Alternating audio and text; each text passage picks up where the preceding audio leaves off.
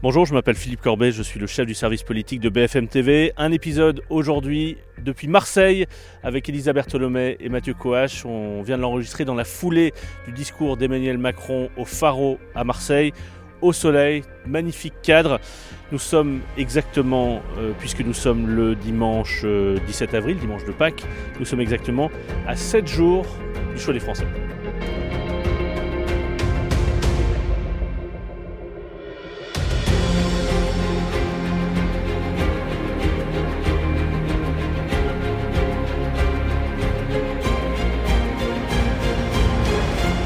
Salut à tous les deux. Salut, Philippe. Euh, ça doit être le, je sais plus combien de épisode, mais 80, pas loin de 90e. Je pense que c'est le plus beau cadre, puisque nous sommes à Marseille, au palais du Pharo, qui surplombe la ville. Je vois là la, la Major, le Fort Saint-Jean, le Fort Saint-Nicolas, le Vieux-Port, magnifique grande lumière en cette fin d'après-midi à Marseille, de la Bonne Mère, là-bas, Notre-Dame de la Garde. Dans ce lieu superbe, près de ce palais euh, qui date du Second Empire.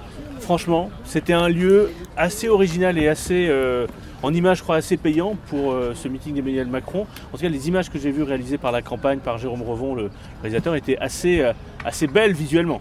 Oui. On parlera après de la mobilisation et tout ça, mais sur les images, c'était plutôt réussi. C'est exact. Non, non, c'était beau. Euh, bon, Marseille, on sait que c'est sa ville de cœur, qui voulait absolument y passer. Le meeting avait été reporté de nombreuses fois pour arriver ici. Mais alors, est-ce qu'on parle tout de suite bah du, petit problème quand même. Bah, C'est-à-dire qu'il y, avait un décalage, voilà, il y avait un décalage entre les images qui étaient à la télévision, et, qui étaient magnifiques, avec des caméras avec des très grands angles qui, permettent de, donner cette impression de foule, et la réalité euh, qui était quand même une, pelouse donc euh, un peu clairsemée, avec euh, qui n'était pas complètement remplie. Les organisateurs disent qu'il y avait 4200 personnes. Franchement, il n'y avait pas 4200 personnes. On les a pas comptés. On, les a pas comptés. Nous on a dit à l'antenne et je, avant, avant le discours, je pense que c'était Juste, c'est qu'il a rassemblé moins de gens que Marine Le Pen pour son grand meeting régional en Avignon. Euh, c'était jeudi soir. On le retransmettait aussi sur BFM TV. Il y avait 4000 places assises pour Marine Le Pen. On les avait comptées, les chaises. Elles étaient remplies. Il y avait des gens debout. Donc, elle a fait plus de gens dans la région que, que, Macron. Oui, c'est possible.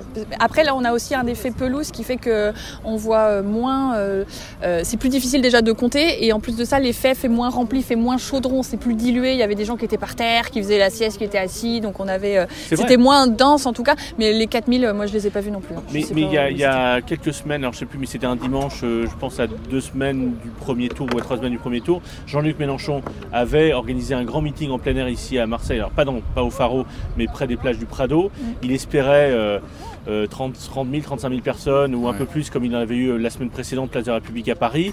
Et finalement, il y avait eu, je sais pas combien, mais autour de 20 000 personnes. Ça faisait du coup vide.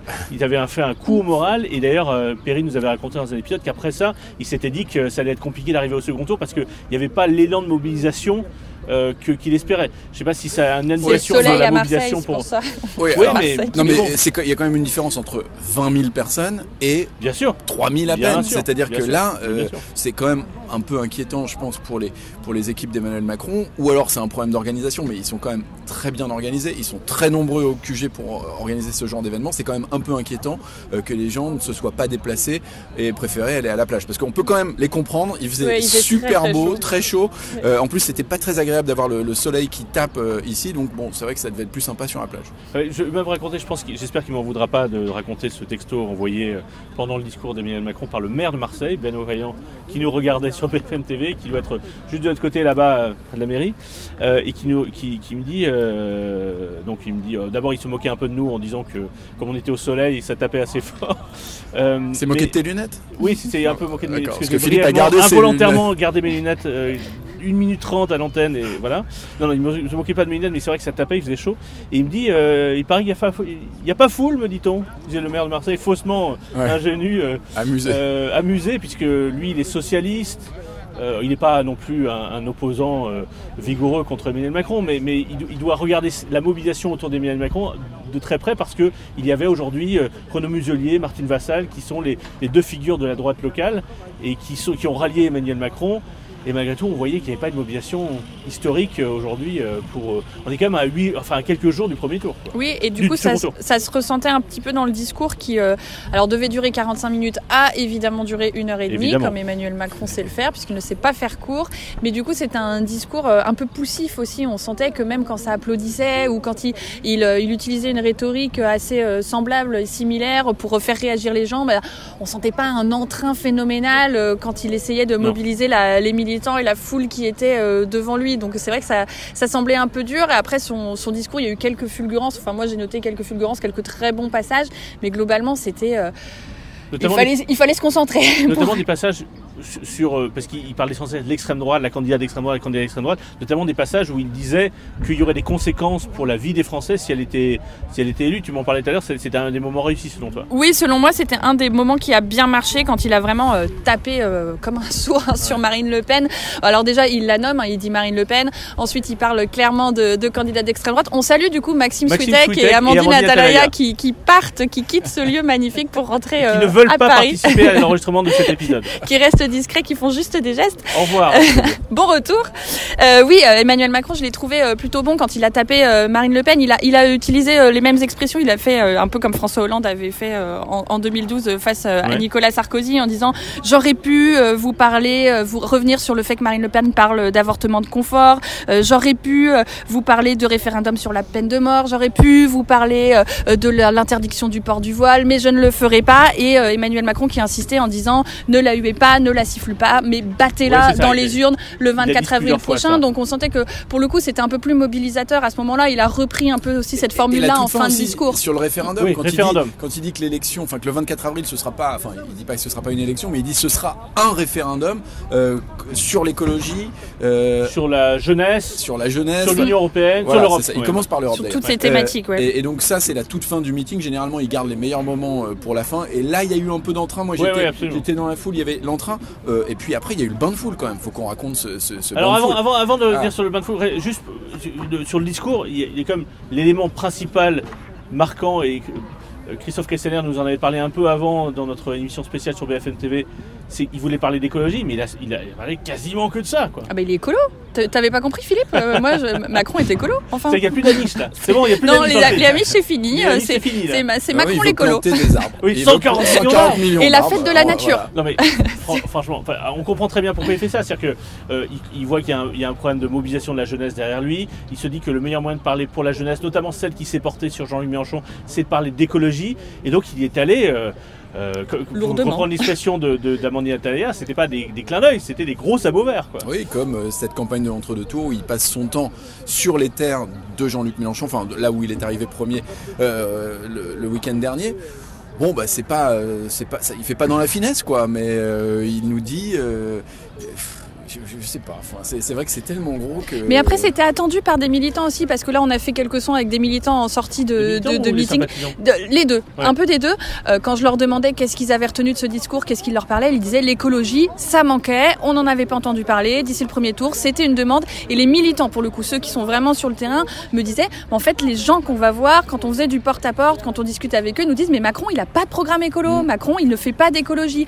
Donc là, euh, il y a une, une jeune femme notamment qui me disait, c'est bien qu'il en ait parlé aujourd'hui, qu'il ait insisté dessus, parce qu'au moins les gens vont le voir, vont l'entendre, et ils ne pourront plus dire qu'il ne fait pas d'écologie. Donc c'était aussi une demande de leur part de l'entendre sur ces sujets-là, avec évidemment toutes les visées électoralistes qu'il y a derrière et qu'on peut pas nier. Et notamment l'annonce d'une nouvelle, s'il est réélu, d'une nouvelle architecture gouvernementale Ouais. Mm. euh, où il y aura un Premier ministre en charge de la de planification, la planification écologique. écologique et deux ministres, l'un de la planification énergétique et l'autre la planification écologique territoriale. Donc euh, l'un se chargerait des investissements en matière d'énergie, notamment nucléaire, mais aussi renouvelable, et l'autre se chargerait des, investissements en termes de transport, de logement.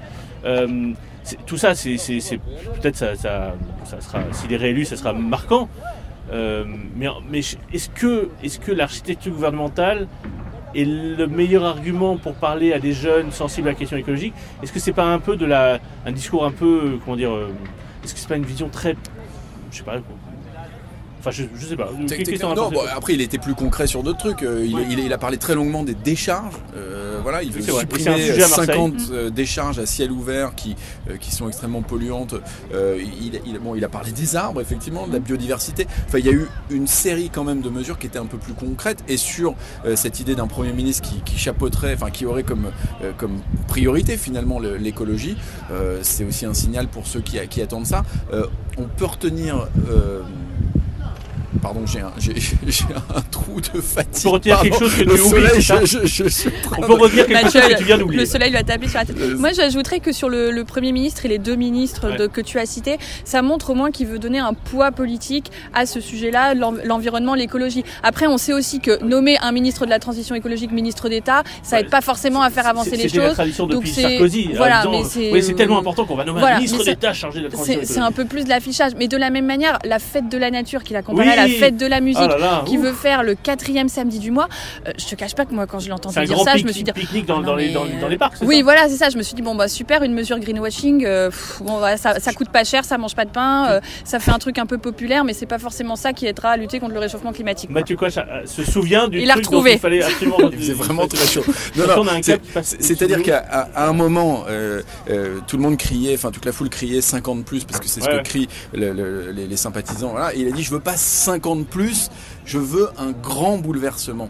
Et donc c'est Un là changement de un changement de paradigme. Et donc c'est là euh, qu'il- enfin ce qu'il nous dit, c'est que les choses vont radicalement changer et donc d'une certaine façon qu'il n'a peut-être pas fait tout ce qu'il fallait Oui. en matière d'écologie. Oui. Donc euh, voilà, c'est ça la promesse. On la croit ou on la croit pas. euh, euh, un ministre de l'Agriculture proche de, de- de- d'Emmanuel Macron qui était sur le plateau juste après, quand on lui dit ça, il reconnaissait à demi-mot que euh, ce discours c'était aussi une manière de dire je reconnais Voilà. que je n'ai pas été assez loin, je n'ai pas été aussi euh, audacieux.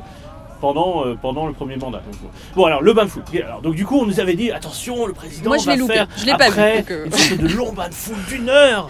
Alors c'est pour le coup, euh, on peut pas dire qu'il qu'il- qu'il soit pas spécialiste des bains de foule, Emmanuel Non. Macron, parce qu'il en fait euh, partout, très longuement. Mais sauf que là, euh, il est descendu de cette scène hexagonale Ouais. et qu'il y a eu une cohue absolument gigantesque, mais vraiment gigantesque. De sympathisants, de- cohue sympathique. oui, oui, Pas des très sympathique. Des gens qui voulaient euh, faire des selfies comme en ont fait des centaines de, de Français cette semaine. Sauf que le service de sécurité a été totalement débordé par l'enthousiasme euh, qu'on n'avait pas ressenti tellement pendant le meeting, mais qui s'est vraiment exprimé euh, à ce moment-là.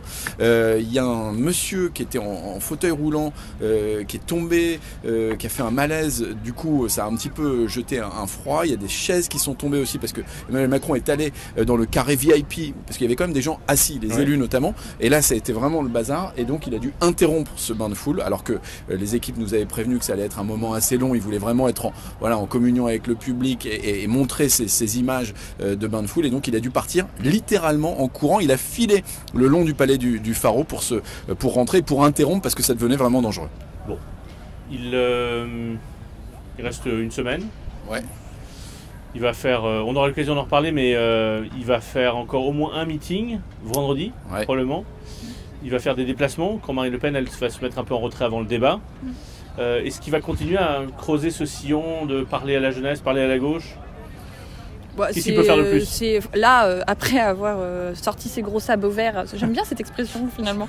Euh, Aujourd'hui, euh, je, je pense que sur l'écologie, ça sera peut-être un peu moins flagrant euh, la semaine prochaine. C'est, c'est que mon avis, j'ai pas, j'ai pas vraiment d'infos encore là-dessus parce que la semaine est encore en cours de Oui, calage. Donc, euh, selon les régions où il va aller, le type de déplacement qu'il va faire, ça nous donnera un petit peu une idée de la coloration qu'il veut donner à ces derniers jours euh, euh, de campagne. Mais clairement, l'objectif, on l'a bien vu, c'est de, d'inciter les électeurs de gauche à, à voter Ouais. pour lui et à ne pas privilégier l'abstention. Voilà. Et d'ailleurs, euh, il a cité Oui, aussi ça. assez longuement pendant son discours les artistes qui se sont engagés pour lui, les scientifiques qui se sont engagés pour lui. On a vu fleurir plusieurs tribunes ces derniers jours qui appelaient plutôt à voter Emmanuel Macron que- qu'à s'abstenir. Donc euh, on sent qu'il est dans une logique de mobiliser. Oui, à défaut que ce soit sur sa personne, en tout cas contre un projet qu'il rejette complètement, le projet de l'extrême droite, qui, dit-il encore tout à l'heure dans son discours, serait complètement nocif pour le pays, pour l'Europe et pour tout un tas de sujets. D'ailleurs, il y avait à la fin, dans, dans son élan des dernières dizaines de secondes, il a dit une phrase, enfin je, je paraphrase parce que j'ai plus mes notes sous les yeux, mais quelque chose de- autour de euh, voter pour l'écologie, euh, même si c'est euh, pour celui que vous n'aimez pas forcément, Ouais. ou que vous n'aimez pas tout le temps. Mais ça, c'est son grand truc, en fait, de dire,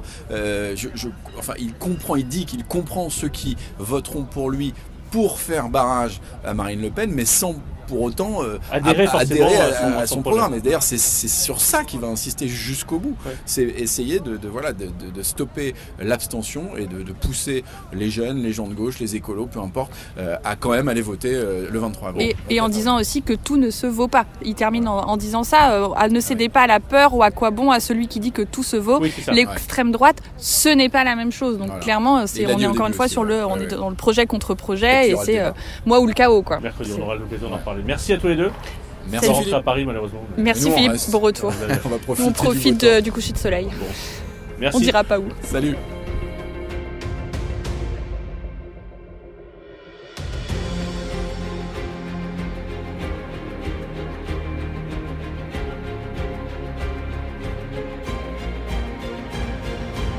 Merci d'avoir suivi cet épisode. On se retrouve demain.